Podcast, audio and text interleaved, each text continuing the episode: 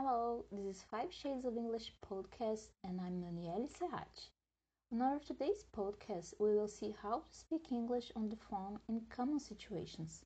It will also include farewells and greetings used in this context.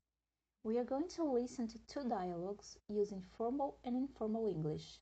We will also check some peculiarities about British and American English words.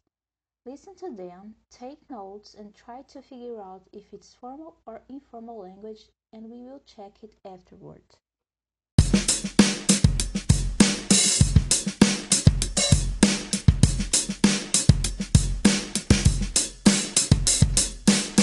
So let's go to the conversation one. Hello? Nicole, hi. Sorry, who's this? It's Debbie, your colleague. Oh, hi. Sorry, I didn't have your number saved. No worries. Listen, some of us are going to go skiing this weekend. Do you want to come? Wow, that sounds great. Yes, sure. Brilliant. I will text you the details. Okay, cheers for the invite. See you then, I guess. Bye. First of all, Nicole answered the phone with hello. Usually hello is used for informal situations and when you don't know who's calling. When Debbie said, It's Debbie, she was also using an informal way to give her name. When calling a friend, don't say, I'm Debbie. Instead, say, It's Debbie. Debbie told Nicole why she was calling in a very simple way. We have some clues that this is an informal conversation by the use of words like wow, cheers, I guess, invite being used as a noun instead of invitation. And conversation ended in a very quick and simple way by using by. The same applies for see you. Now that we have already seen this first dialogue and words or expressions, Let's go to the second conversation.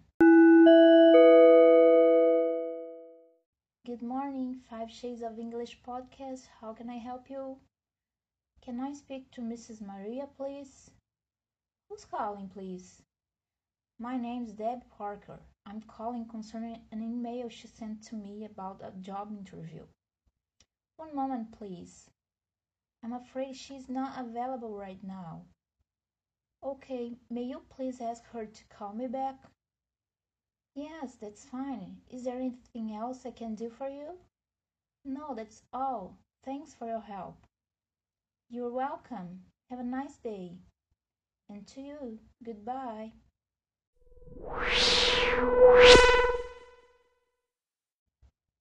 In this second dialogue, we could see the presence of longer greetings, longer sentences like I'm afraid he's not available right now. Or that would be fine. Goodbye instead of bye or see you, as in the first example. The use of the name of the company or people full name. All of this shows us that this is a formal conversation. Do you remember that Debbie used my name is? This is why she was introducing herself for the first time. If she had already talked to the person, she could say, This is Debbie. They also used longer phrases to say why they were calling. Example, I want to discuss, or I would like to ask about.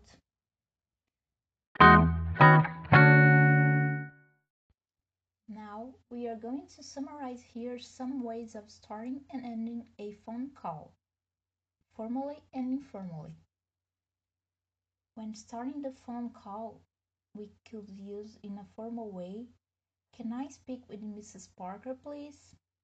And informal, Hi Debbie, it's Nicole.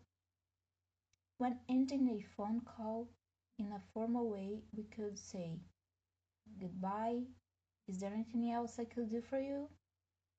Or thanks for calling, thanks for your help, goodbye. And an informal way, we could use see you or bye. Now, I would like to make some comments about words or expressions used in American and British English.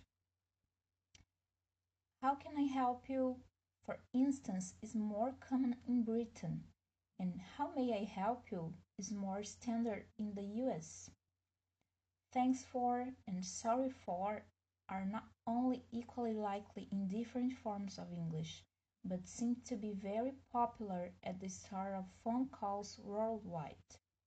The only small UK or USA difference is the rather cute British verb ring in.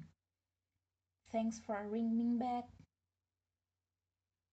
And sorry to ring again so soon, but the more standard version, thanks for calling me back and sorry to call again so soon, but are used in both the UK and USA.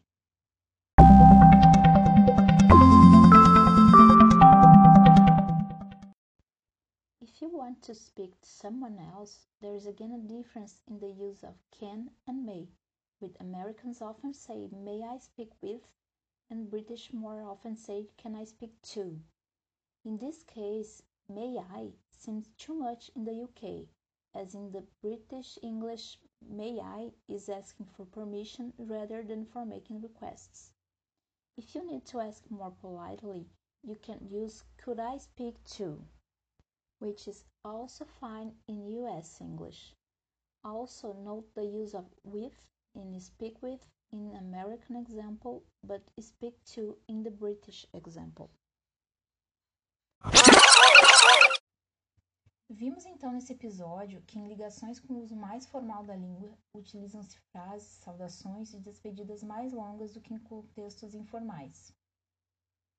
Em casos onde as pessoas estão se apresentando pela primeira vez, usa-se this is, quando para se identificar após um segundo contato, usa-se it is. Hello também é utilizado em contextos informais. Aprendemos também que no inglês americano, may é mais utilizado em contextos de solicitação, como may I speak with, enquanto no inglês britânico, may é mais usado para pedir permissão. No inglês britânico, utiliza-se mais can I speak to para fazer solicitações.